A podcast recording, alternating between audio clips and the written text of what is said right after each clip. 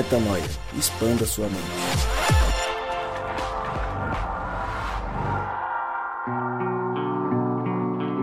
Está no ar mais um podcast Metanoia, hoje num clima um pouco mais ameno, sem aquela efusividade de toda semana, afinal de contas estamos passando é, a maior crise, pelo menos eu nos meus 30 anos de idade, a maior crise que eu já vi a humanidade passar. Você que está nos escutando sabe do que eu estou falando. Então, antes de dizer que meu nome é Lucas Vilches e nós estamos juntos nessa caminhada, eu digo que nós estamos juntos nessa luta, é, na certeza de que vai dar certo, de que nós vamos vencer, mas que juntos precisamos superar é, o medo e as incertezas. Por isso que a gente segue aqui com o podcast Metanoia e por isso que dessa vez a gente resolveu trazer esse tema à tona e logo de cara eu já resolvi começar dizendo para você que hoje o nosso clima é um clima é, tenso, mas um clima para a gente é, vencer o medo. A ideia é que a gente termine esse podcast é, certos de que vai dar certo de um jeito ou de outro. Lembrando você que toda terça-feira um novo episódio é lançado e você acessa tudo que fazemos lá no nosso site portalmetanoia.com. Já deixo um convite para você que é o seguinte: o que a gente sempre busca aqui no podcast Metanoia é justamente levar a esperança, levar a expansão de mente às pessoas que querem viver de uma forma é, diferente, uma forma mais parecida com Cristo. Tendo falado tudo isso e com a certeza de que é, sairemos desse episódio com mais expansões de mente, eu vou ver quem que tá comigo hoje. Semana passada foi diferente. O Rodrigão trouxe um bate-papo lá do Piauí. Ele continua no Piauí, afinal de contas, voos cancelados, uma loucura. Mas hoje a gente vai tocar esse episódio juntos. Mas quero saber quem, já que eu disse que o Rodrigo está, quem além de mim e do Rodrigo é, está aí para falarmos sobre esse tema tão delicado hoje. Fala galera, Gabriel. Não tá fácil, não tá fácil mesmo, mas estamos aqui por nós, mas principalmente por vocês. Tamo junto nessa fase aí. Oi, eu sou a Mari e gente, eu não quero ir embora do sertão não. Eu acho que eu não vou voltar para São Paulo de jeito nenhum.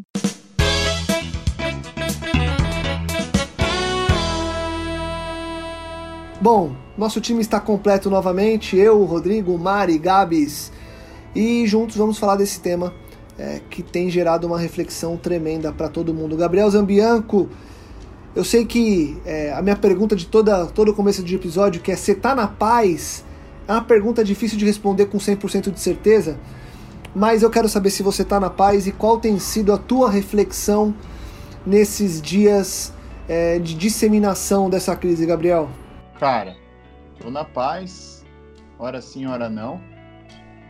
Não tô desesperado, tento me apegar aí na certeza de que Deus é bom, na identidade como filho. Mas é complicado, viu, Lucas? Complicado. Pensar que me sinto no filme do. Hoje comecei a assistir Avengers. Cara, falei, caramba, a gente não tem o Thanos, mas talvez tenha o, o Covid-19, né, velho? Essa incerteza do que vai acontecer daqui para frente, essa instabilidade é, é para tirar a gente do eixo mesmo, do centro. E realmente é. Nunca tinha vivido nada parecido nada parecido com isso. Talvez a, a grande virada aí do, do século, né, velho? E nesses primeiros dias de, de confinamento social, é, de incerteza econômica e incerteza de saúde, o é, que, que tem é, passado por tua cabeça aí? Qual que é a tua, tua principal reflexão? O que, que, que, que tem te feito pensar aí? Cara, é uma situação da qual a gente não, nunca. Acho que a gente não estaria preparado, sabe? Porque por mais que a gente conheça a um Deus e o ame e tenha certeza de que ele é bom o tempo todo, é, ainda assim a gente não é alienado ao ponto de estar completamente tranquilo. Ainda que seja pela preocupação com o próximo, né? Então eu fico sim preocupado com a minha saúde, mas mais com a saúde daqueles da incerteza de quem, né, me rodeia, pô, tem pai, tem mãe. É... Preocupado sim bastante, Lucas, com a questão da economia, do, de como vai ser o Brasil, aliás, o mundo, né, cara? Vai dar uma bela guinada.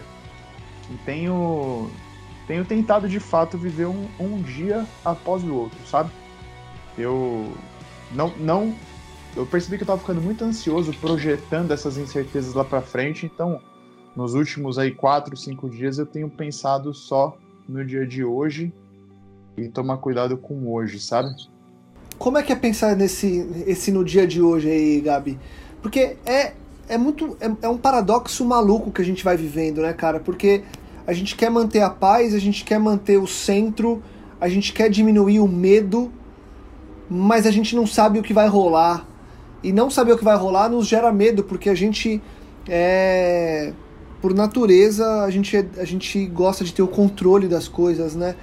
É, tem sido um, um desafio para você pensar só no hoje? Você tem conseguido é, viver tranquilo pensando só no hoje ou pensando com mais tranquilidade no amanhã? Enfim, é, como, na verdade a minha pergunta ela, ela, é essa, mas no final o que eu quero saber é onde está o centro da tua paz? Como é que você para, pensa em mil coisas e fala assim, ok, eu estou em paz. Se o meu hoje for o meu último dia, né, já que estamos falando de hoje, hoje, hoje eu tô em paz, beleza, vamos nessa. Cara, a única paz que eu tenho é parar e pensar que Deus é bom e Ele é justo. E ainda que eu não faça parte do grupo seleto da qual a misericórdia de Deus alcançou, Ele vai continuar sendo bom e justo, entendeu? Então, assim, a certeza última é essa.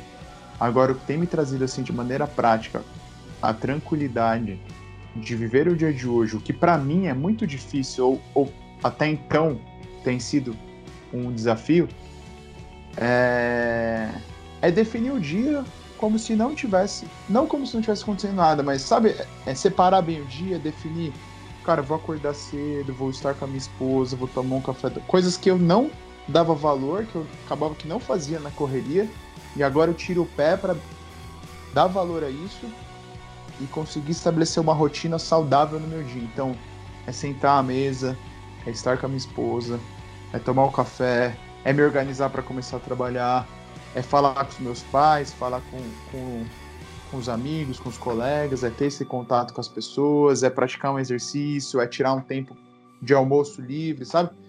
Então é.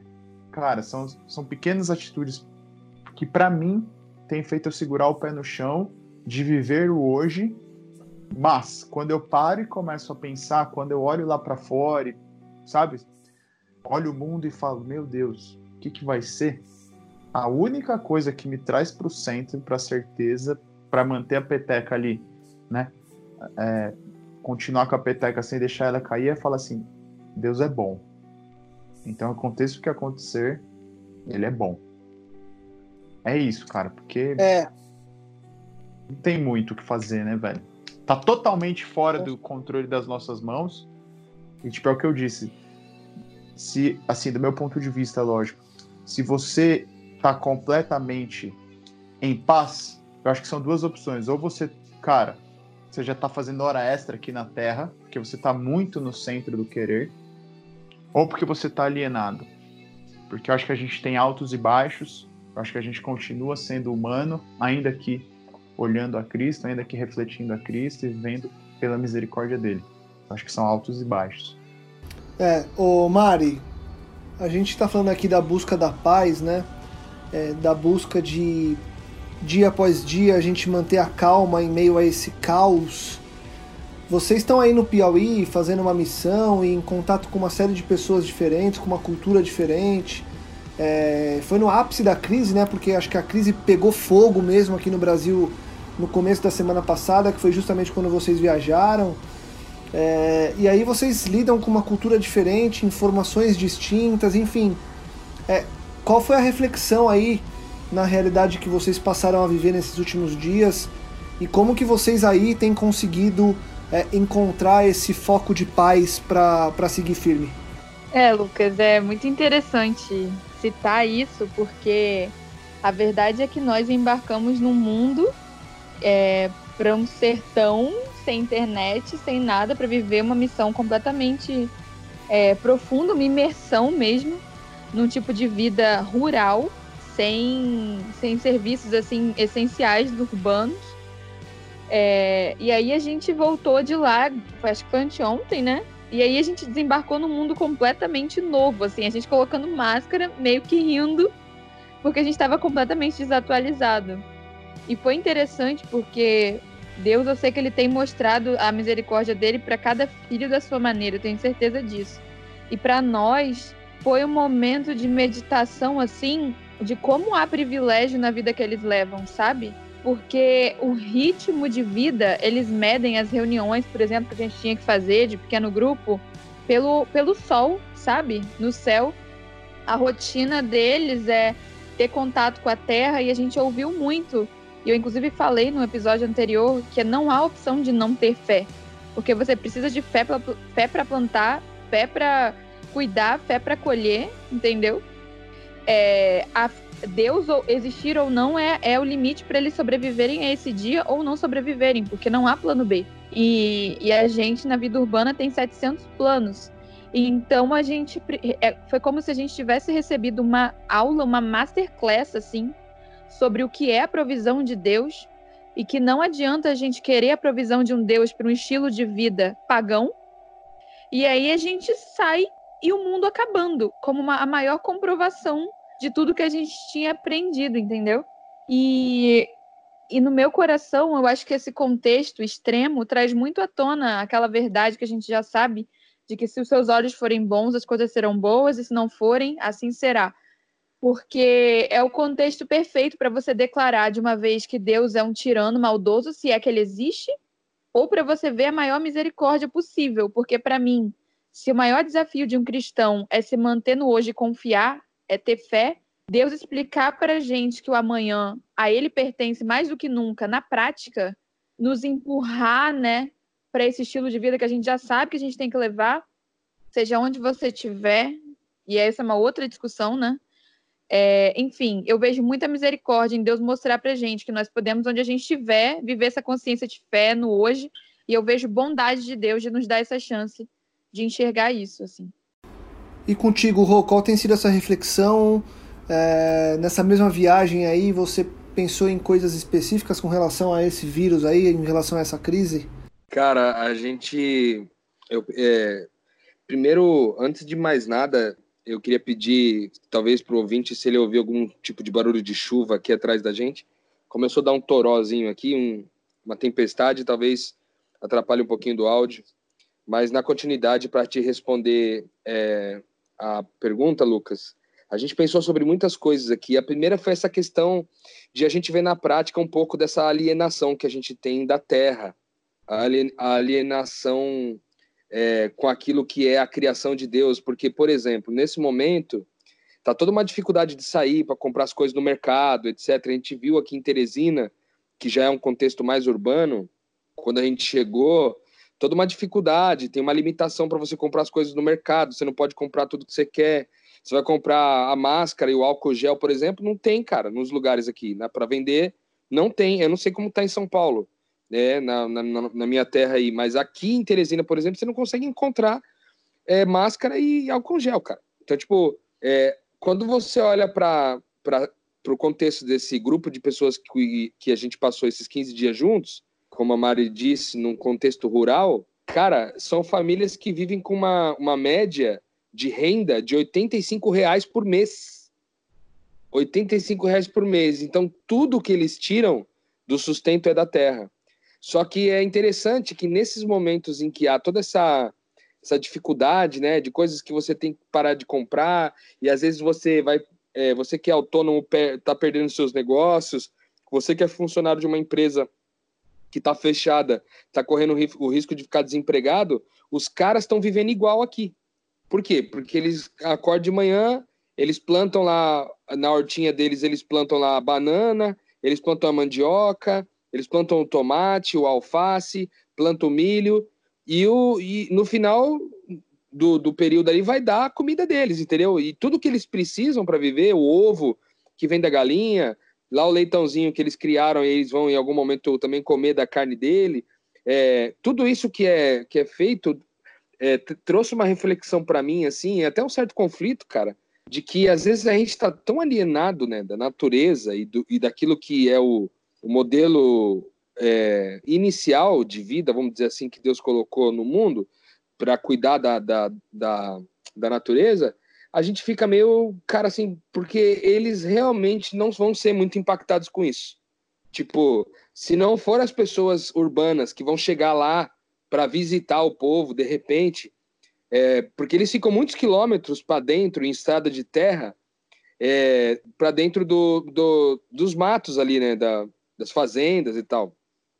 E, e, cara, são muito pobres, mas em compensação também são muito, nesse momento, eles estão muito bem assessorados, vamos dizer assim, por Deus, porque cuidam da terra, respeitam a terra, fazem. É, é, tem essa fé que a Mari falou, que, que é a fé para plantar, fé para colher, fé para distribuir depois. É, e isso tem ajudado muito. E isso colocou no nosso coração essa crise de que, tipo, cara, às vezes a gente deveria pensar em ter um lugar como esse para a gente se refugiar, sabe? Em momentos como esse, da gente ir para dentro de, uma, de, uma, de um contexto de, de mato, um contexto de fazenda, um contexto de, de roça, onde a gente possa viver com aquilo que é de extrema qualidade, porque é orgânico, não tem agrotóxico, não tem nada, o cara planta para ele mesmo, e, e acaba tendo é, uma, uma tranquilidade, vamos dizer assim, em não, em não pensar muito no dia de amanhã, porque basta todo o trabalho do dia de hoje. Sabe? As crianças estão brincando livremente, porque tem área, espaço de sobra, não está todo mundo enfornado dentro do apartamento, e as mães, a saúde emocional das mães não está indo ao limite, porque, enfim, é um outro contexto, realmente. E outra coisa que eu queria dizer é que é, depois que a gente começou a se informar, né, sobre tudo que está acontecendo do Covid aí, tudo, Covid-19, é, é, também que todo essa, esse freio, esse frear econômico de as pessoas não irem para a rua, né, todos os, os é, o, o, tanto de emissão de, de gases tóxicos para a natureza que parou, o descanso que foi dado para a natureza com a pausa com o confinamento das pessoas em casa, está produzindo grandes resultados. Eu vi, eu, vindo a reportagem ontem, vi que em muitos lugares que não era possível ver estrelas mais à noite, já é possível ver agora. Então, tipo assim, o, o planeta está respirando um pouco, sabe? E isso é, me faz entender que talvez a gente, principalmente os governantes, as autoridades de cada país e tal, os caras têm trabalhado de um jeito tão irresponsável com a natureza, cara. É, e como a gente está alienado da natureza, a gente não consegue perceber isso na prática. É, quando dá uma pausa dessa, que todo mundo está confinado em casa, a natureza respira um pouco mais. Então, eu acho que tudo isso, é, a primeira metanoia para mim é, é, a natureza. Né? E aí eu venho com, é, com um texto que a gente recebeu enquanto a gente estava lá na, na roça. A gente recebeu um texto de Isaías, Isaías 26, 20 a 21. Isaías capítulo 26, de 20 a 21, que diz o seguinte: Vá, meu povo, entre em seus quartos e tranque as portas. Esconda-se por um momento até que tenha passado a ira de Deus. Vejam, o Senhor está saindo da sua habitação para castigar os moradores da terra por suas iniquidades. A terra mostrará o sangue derramado sobre ela e não mais encobrirá os seus mortos. Isso trouxe uma, uma é, ainda dentro desse contexto de natureza, mas também toda esse, essa exploração do ser humano, que também é parte dessa natureza, é, me veio muito forte uma palavra que, cara, como a gente fala tanto de graça, tanto de identidade, às vezes a gente não cita né, que Deus também é um Deus que se ira.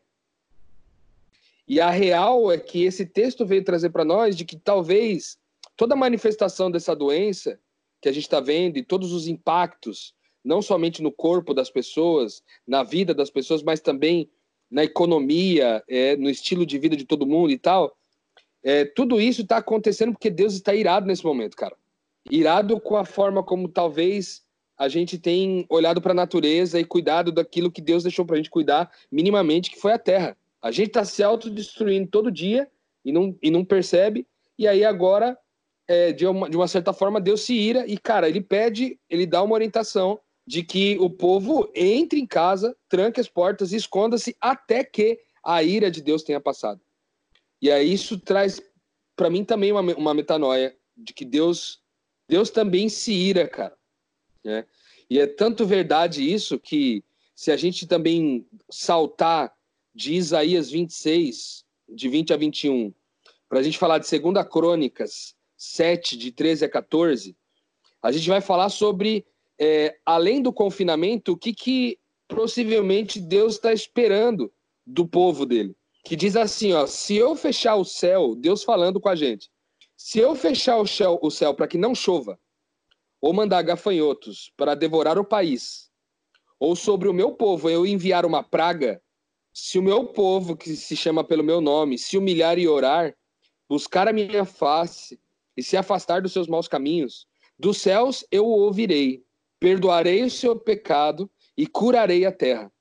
Cara, esse texto é muito forte para mim em relação a essa questão da ira de Deus, de entender que Deus está no momento de ira, mas que ao mesmo tempo, é, se esse povo se é, buscá-lo e se humilhar e orar diante dele, buscar ele face a face, e se arrepender dos caminhos que nós tomamos, esse caminho de exploração exacerbada da natureza, de exploração exacerbada do ser humano, de exploração exacerbada de funcionários, de, de exploração exacerbada de, tipo assim do horário do comércio. Para nós que vivemos em São Paulo, o comércio não para. Então tem nego trabalhando tipo de madrugada, tem gente virando noite, tem gente trabalhando 12 horas por dia. Então a gente perdeu a noção, cara, do, do valor das coisas assim. E isso tem prejudicado muito a natureza. Então, até me delonguei um pouco aqui em todas as explicações dessas duas principais metanóias, mas essas duas coisas estão muito fortes no meu coração hoje, e em especial essa sobre a ira de Deus é uma ponderação bem significativa para mim, porque nos últimos sete anos eu não eu não refleti muito sobre o fato de que o Deus que é Pai, o Deus que é Abba, também se ira. E, e quando ele ira, grandes coisas acontecem, entendeu? E é mais nesse sentido, eu acho que a gente refletiu também nesses últimos dias. E aí, trazendo também é, essa parte aí muito bem pontuada do Roda, essa ira de Deus. É, e aí eu acho que a gente não precisa. Não sei se vale entrar no mérito teológico, tá? É, do que seria, do como que é. Porque senão a gente vai entrar num, num, num mérito que a gente até pode é, puxar o gancho e fazer um episódio só sobre é, a ira de Deus e como que isso se manifesta. Fato é que, é, sendo fruto dessa metanoia que o Rô teve, sendo simplesmente um problema é, de natureza nosso, enfim, é, sim, simplesmente é óbvio que a gente sabe que tudo é espiritual, né? Mas eu tô, eu tô trazendo aqui pro, pro nosso chão da vida também, né? Então, independentemente de é, da razão, do onde isso surge, isso surge e é uma realidade. E a gente tem que enfrentar isso, né? E aí vocês trouxeram essa perspectiva, o Gabriel trouxe uma perspectiva de como que ele tem buscado essa paz. E aí a minha, a minha é, grande questão aqui, Gabriel, te trazendo aqui para a conversa de novo, é a seguinte. É, em meio a essa busca para encontrar a paz, em meio a essa busca para aproveitar esses momentos. Você, é, esses momentos mais simples que você falou na tua resposta lá no começo, você tem conseguido viver é, sem que o medo reine? Porque assim, a gente tem medo de pequenas coisas, né? Ah, tenho medo de, é, por exemplo, ter um corte onde, onde cada pessoa trabalha, ou ter algum tipo de, de problema financeiro, tenho medo de perder a própria vida e perder a vida de entes queridos que têm é, que estão mais suscetíveis aí ao vírus, a gente sabe quais são os grupos de risco, enfim. É possível, e aí eu pergunto para você, Gabriel, depois eu queria que vocês trouxessem uma resposta também. É possível, com essas reflexões todas, viver sem medo ou tudo bem viver com um pouco de medo? É... Eu acho que é fundamental a gente entender que ainda não somos perfeitos no amor de Deus. A gente está caminhando aí, é uma caminhada de uma vida inteira. Então, inicialmente eu diria que tudo bem você viver com medo, né? A questão é que o conhecimento de Cristo e a fé no amor, ainda que exista a ira de Deus, que é manifesta até mesmo pela permissão de que tudo isso aconteça, é o que eu disse, ele é bom. No final das contas, Deus é bom, Deus é amor. É, então, assim, o medo existe, mas não existe o desespero, não existe. É... O medo, sim, um respaldo de que Deus é bom. A questão, cara, é o seguinte: eu, eu, como eu falei, eu tenho oscilado bastante e tenho voltado a me apegar a coisas que talvez eu tivesse abandonado há um tempo, sabe? Algumas práticas de fé, mas principalmente a convivência com pessoas, porque o que a gente já disse muito lá atrás, quando a gente fala sobre identidade, a convivência com pessoas é essencial para que eu lembre elas e que elas me lembrem, para que elas me reafirmem e eu reafirme elas na identidade de filho de Deus, de salvos pela graça, de alcançados pela misericórdia, de que há um Deus de amor. E assim a gente vai numa união, né? Num caminhar do bem, em razões para acreditar, razões para buscar um dia feliz, um, um amanhã, né? É, é, igual a Mário e o Rodrigo comentaram aí, cara, assim, é, o momento é sim de instabilidade, eu tenho duas opções. Ou eu olho e falo assim, cara, não é possível que exista Deus. Ou eu olho e enxergo tudo de bom que está acontecendo. Eu não sei se vocês tiveram a oportunidade de reparar, é, é, mas o pôr do sol tem ficado tão mais bonito, velho. Sabe? É verdade. Cara, eu não sei se já mudou. De repente, é realmente o que o Rodrigo falou. De repente, já mudou a emissão de, de CO2 no planeta e já tá mais bonito. Tem, tem um Instagram que chama Razões para Acreditar e eles publicaram esses dias algumas fotos de Veneza. E a água tá ali, tá cristalina, os peixes estão voltando, entendeu? É, teve, teve um outro que eu vi que um, um, acho que foi na Índia. Enfim, alguns elefantes invadem lá uma uma uma uma plantação de uva e, e acabam se embebedando com as uvas que já estavam mais fermentadas, enfim. Então assim, você vê que que há uma reestruturação do planeta há uma misericórdia de Deus e há coisas boas. Mas é aquilo, né, Lucão? Se eu não tiver você, se eu não tiver o Rodrigo, se eu não tiver a Mari, a minha esposa, meu pai, minha mãe, para me estender a mão ali e falar, cara, vem cá, Deus está cuidando. E da mesma forma eu com vocês, a gente acaba perdendo, né? A gente acaba se perdendo. Então, é bom sim que você conviva com medo, porque o medo no ser humano o medo de forma controlada pela esperança, pro, na minha opinião, propulsiona a gente para viver melhor, para estar tá mais ligado para as coisas que acontecem, para buscar valor naquilo que realmente importa. E aí, você tocou num assunto, Gabi, que eu queria é, retomar uma pergunta para vocês, jogar para vocês, Rô e, e Mari também, que é o seguinte: você falou, nesse momento, e a gente bate muito nessa tecla de do como que as relações nos sustentam é, nessa vida, né? Só que nesse momento a gente tem menos relações frente a frente, né? Tá todo mundo em isolamento, então assim, tá cada um com a tua família, é, fechado, aí um momento ou outro de, de relacionamento é, profissional, então ainda alguns projetos que tem que acontecer de forma presencial, mas caiu muito, caiu muito, muito, muito. É, você acha que a troca tecnológica, o contato por WhatsApp, uma videoconferência, isso consegue é, suprir esse calor humano que é tão necessário nesse momento, Gabi? É lógico que a gente não, não, é impossível você comparar um abraço com uma ligação, certo? É mil vezes melhor um abraço. Mas eu acho que hoje, na situação que a gente se encontra, eu acho que esse cuidado é muito importante. Essa semana a gente estava num grupo de WhatsApp e um brother abriu o coração, falou: "Cara, tá difícil. Ele já tem um quadro de depressão e ansiedade. Ele falou: "Tá muito difícil para mim". Nesse mesmo momento eu abri meu coração e falei: "Tá muito difícil para mim também".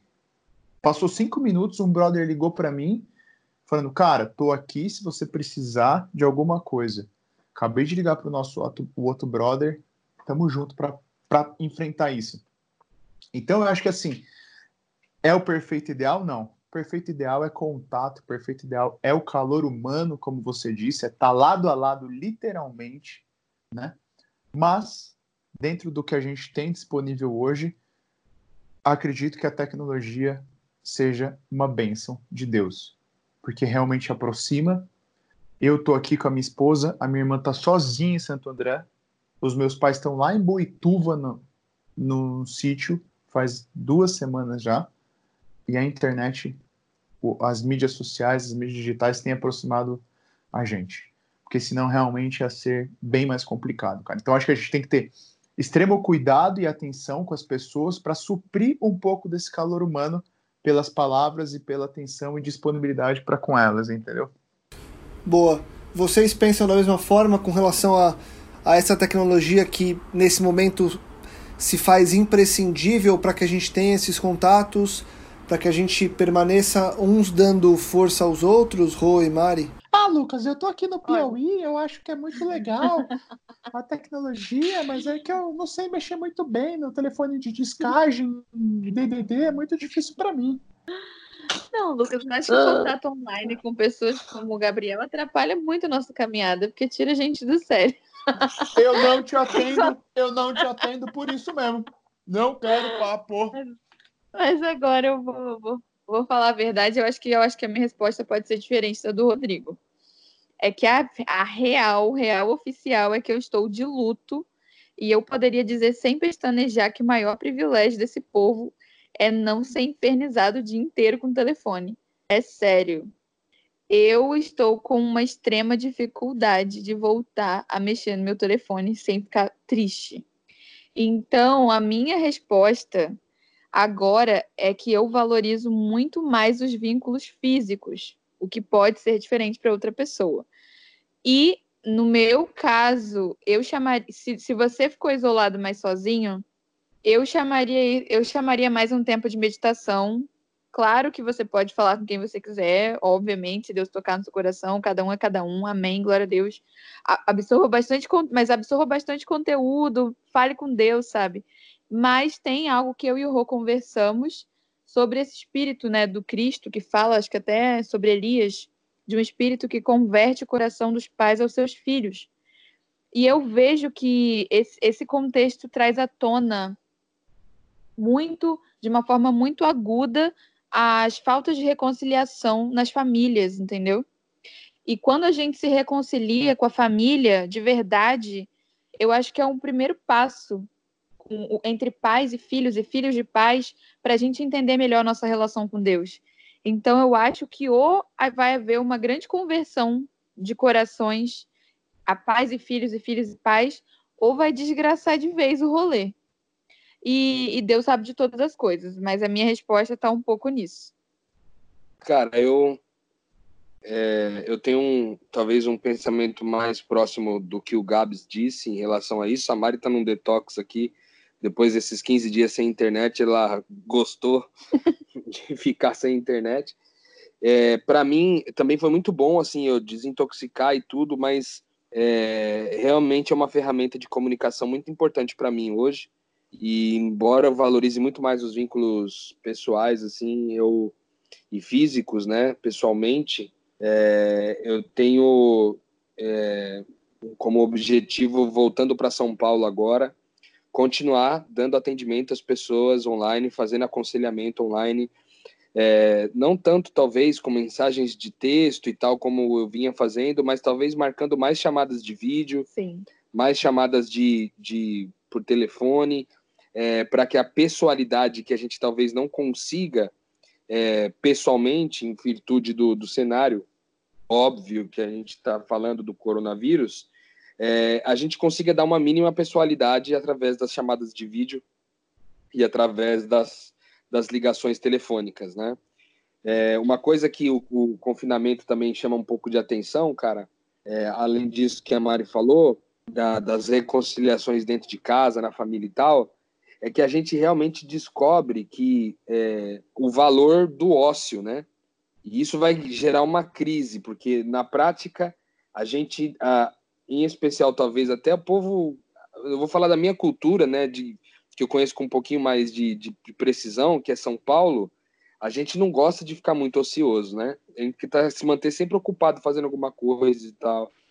E eu acho que é um tempo de ócio, assim, é um tempo de desacelerar. Esse negócio que a gente falou da natureza, né, que a nossa desaceleração favorece a restauração da natureza, a nossa des desaceleração pessoal nos ritmos de trabalho, ritmos de, de atividades, de tarefas diárias, etc., uma vez que a gente desacelera isso também, há, um, há toda uma restauração que acontece na nossa mente, nosso coração, é, além das relações, né? Então acho que vale a pena também considerar essa desaceleração e também essa questão do, do ócio, né, produtivo, como sendo descansar um pouco mesmo e às vezes não fazer nada, sabe? Fazer nada, nada, deixar a mente totalmente vazia, de repente contemplar o pôr do sol, como o Gabs falou, é, brincar um pouco mais com o seu cachorro, é, fazer tentar cozinhar uma coisa nova, sabe?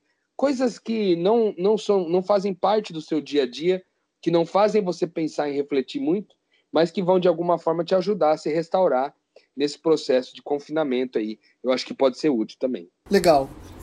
Eu acho que de, de fechamento, assim, pra gente começar a encerrar, eu acho que vale a gente trazer é, um overview dessas reflexões.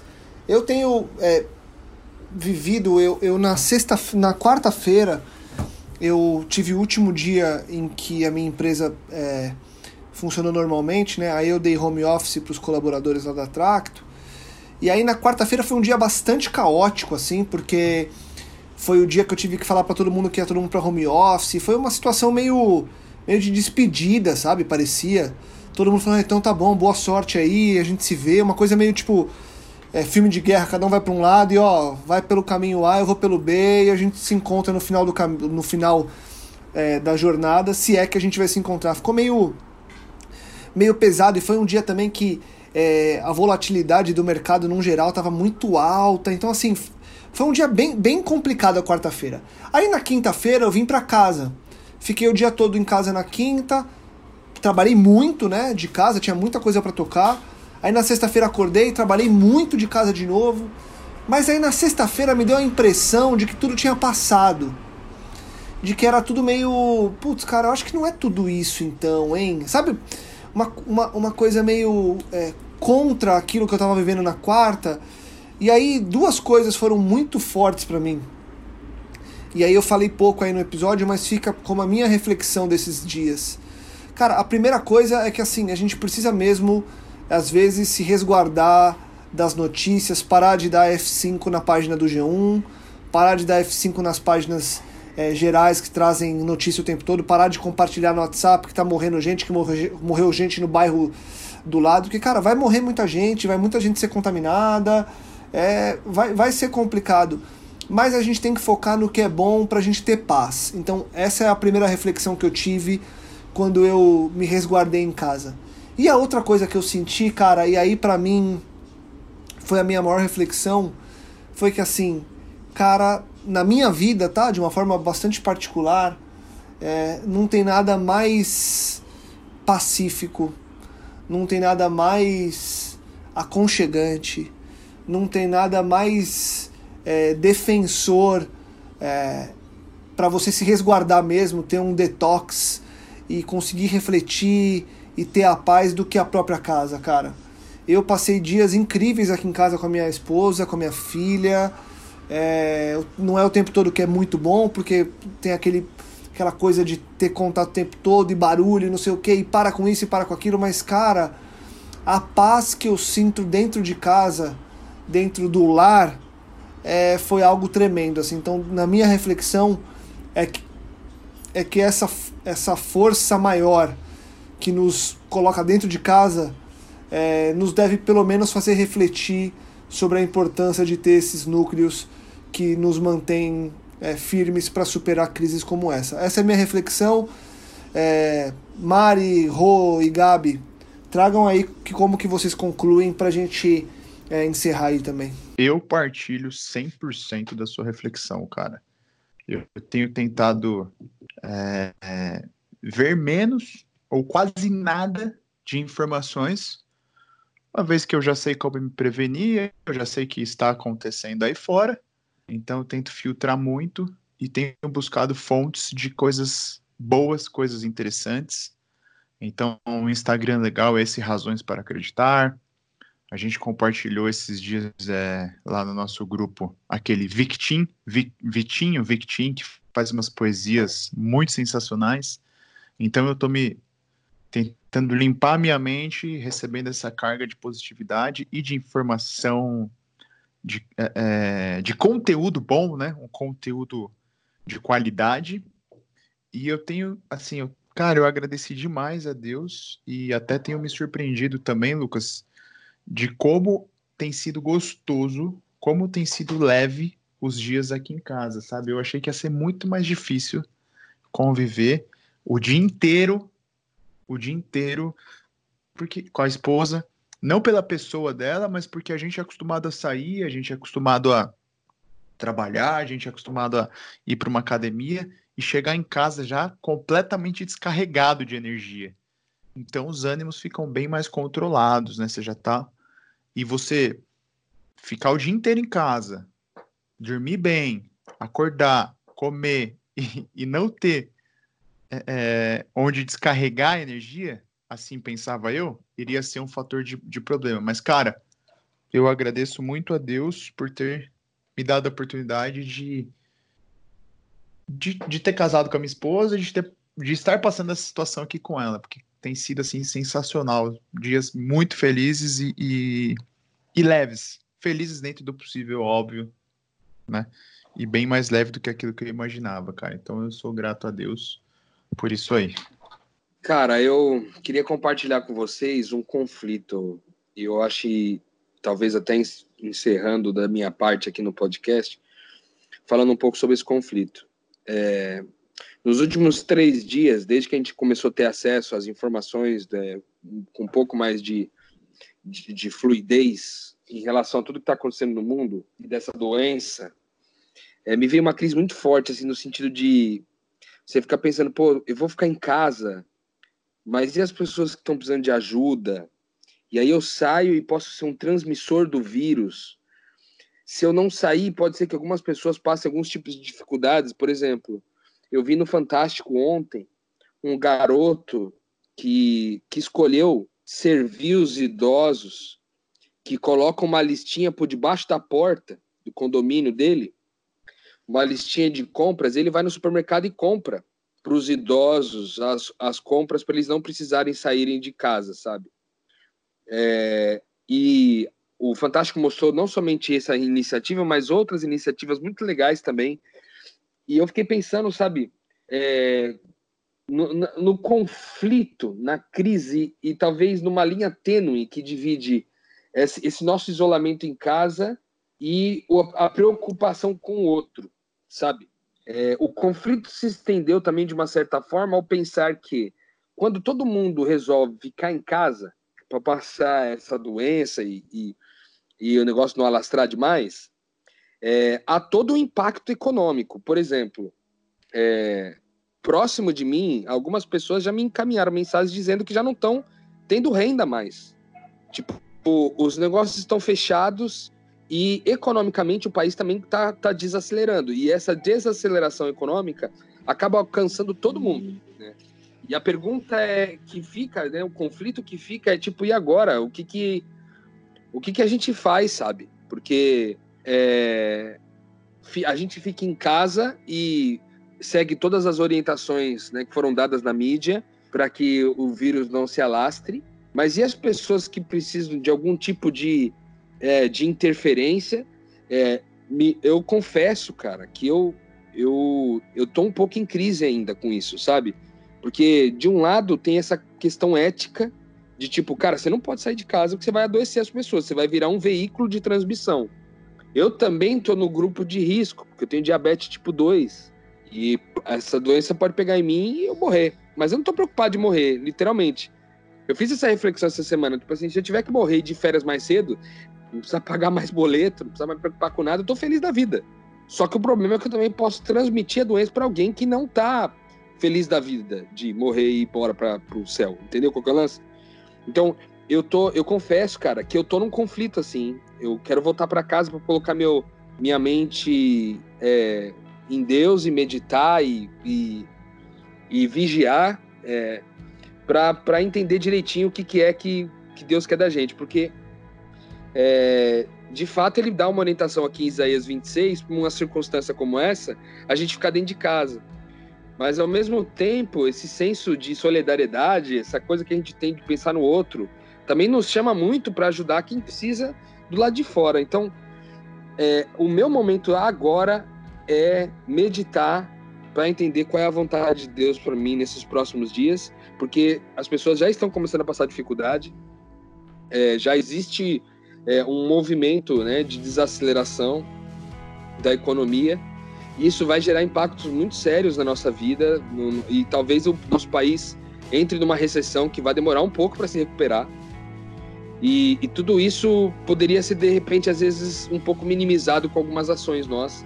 Então, confesso para vocês que essa, essa última fala minha, ela, ela tá uma fala incompleta, porque eu não sei exatamente o que fazer é, quando eu voltar para São Paulo. Até agora eu estava totalmente focado na missão aqui, é, com crianças que a gente restaurou é, o sorriso, restaurou a alegria, é, com, com pessoas que estavam é, desconciliadas, né? Estavam vivendo uma certa inimizade e a gente contribuiu, cooperou com Deus para que elas fossem reconciliadas. A gente sai daqui deixando um grupo de aproximadamente 38 famílias que receberam de verdade um sinal do reino de Deus nesses últimos 15 dias. É, no nosso último encontro ali, eles disseram o seguinte: a gente a gente gostaria muito de permanecer com o mesmo espírito que a gente viu que vocês trouxeram para cá. Então, houve uma, uma, uma, grande relevância no trabalho que a gente fez aqui no Piauí, no sertão do Piauí. E voltar para casa agora, nesse contexto todo de tudo fora do lugar, é, tá me deixando um pouco assim apreensivo. E o que eu quero buscar agora, nos próximos dias, é meditar em Deus, encontrar respostas para como é, servir melhor a família de Deus e ao mesmo tempo é, eticamente também não prejudicar ninguém. É, é para eu continuar, eu acho, né? É que martelou muito assim na minha na minha cabeça o que o Lucas perguntou de é tudo isso. E eu fiquei em oração aqui para tentar comunicar o que eu sinto, porque a real, a real oficial é que esse vírus que você se infecta e, e se você for jovem, é uma boa chance de sobrevivência, claro. Se você está num grupo de risco, é um caso, é um caos de fato. Fora as sequelas, há seriedade nisso. Mas no meu coração, é, o fato de haver, antes disso tudo acontecer, uma verdadeira epidemia muito, muito séria de depressão, de ansiedade, porque as pessoas não param, de de pais ausentes para botar comida na mesa, que não participam da criação dos filhos, o que reverbera, por exemplo, na quantidade de violência que a gente está vendo nas grandes cidades. Desse fim dos tempos que há muitos órfãos e viúvas, pessoas sem referência e que vivem para fazer mal porque não conheceram bem na sua própria casa, sabe?